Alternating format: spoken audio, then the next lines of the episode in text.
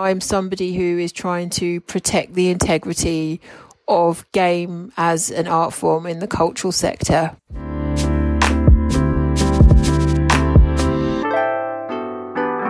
Hallo und herzlich willkommen zu einer neuen Folge Revision, der Podcast.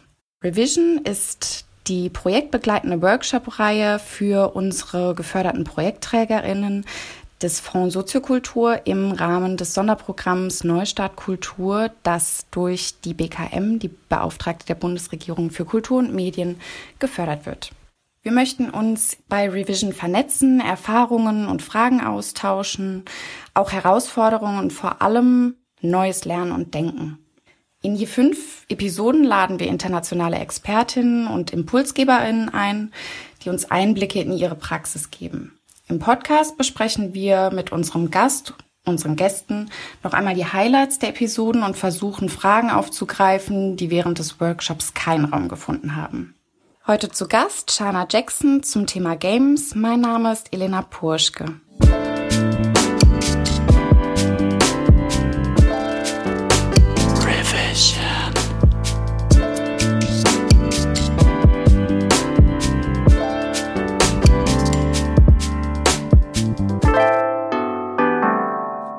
Our guest speaker today is Sharna Jackson. So, Sharna, welcome and please introduce yourself to our listeners. Hi, thank you so much for having me on your podcast today. I'm Sharna Jackson and I am, well, I'm a few things. I am a children's author, but I'm also, I was an artistic director um, at a gallery in England called Site Gallery. And before that, I worked at Tate. I was the person who was responsible for their um, online kids activity.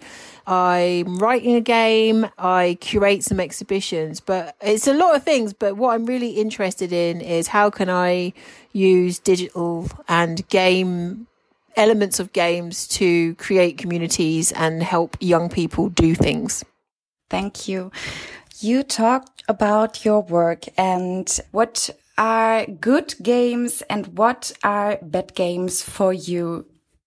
In our conversation today, we talked about, well, I gave what I called a brief history of bad games.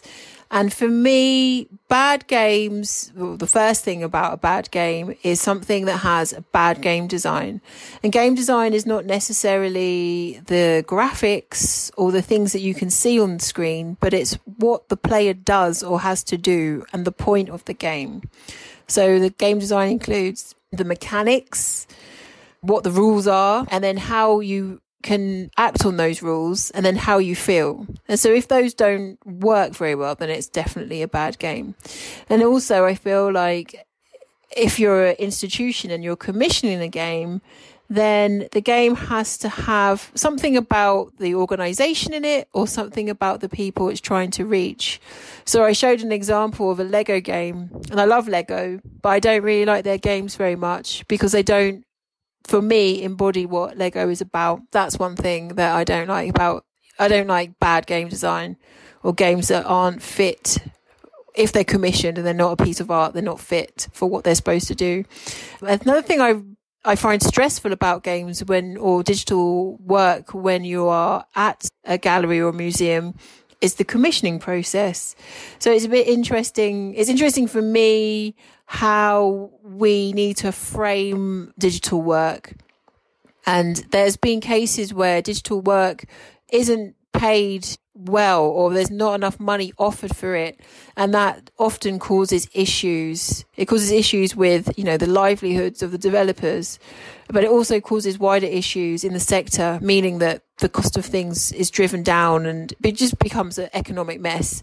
And also if you're commissioning then you really need to um, be open to what your developer says. You know your developers tend to play more games than you do so you really take their advice on board the last thing that frustrates me about games was gamification. It was gamification. Gamification is, I guess, a state where we try to put badges and give awards to behavior. And it's called gamification, but I feel that's wrong because it doesn't give games the value, show off the value, the inherent value they have in and of amongst themselves. So putting a badge or giving someone a sticker for just walking through your door yeah, it's not a game. It's not bad, but it's just not a game. We talked a lot about gamification, and the term was often um, discussed.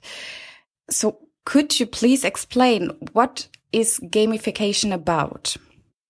So, gamification is the act of putting a badge or giving somebody a reward for just doing some kind of behavior that they would normally do in the space that you are. So in Starbucks, say, for example, it would be like a loyalty card, like giving you a stamp for coming back or giving you a badge for having soy milk rather than oat milk, for example. It was a controversial toolkit about three, four years ago. We talk a lot about gamification. Gamification is basically rewarding behavior and encouraging certain behaviors, whether they be good behaviors or bad behaviors, is not really the point. For me, the issue is is that they're not games, and I'm somebody who is trying to protect the integrity of game as an art form in the cultural sector. Do you think gamification is often used um, like a excuse for especially the cultural sector, for example, museums, to offer playful content? It's a really interesting question because some museums and galleries are very reticent to play and games in the space and don't think that their gallery is place for play and games. To test the water and to try it out, that might be the first port of call, which is absolutely fine. But the issue is if it stops there and that piece of work is described as, oh, you know, we worked on a game or we did some games and play because it's not really that at all.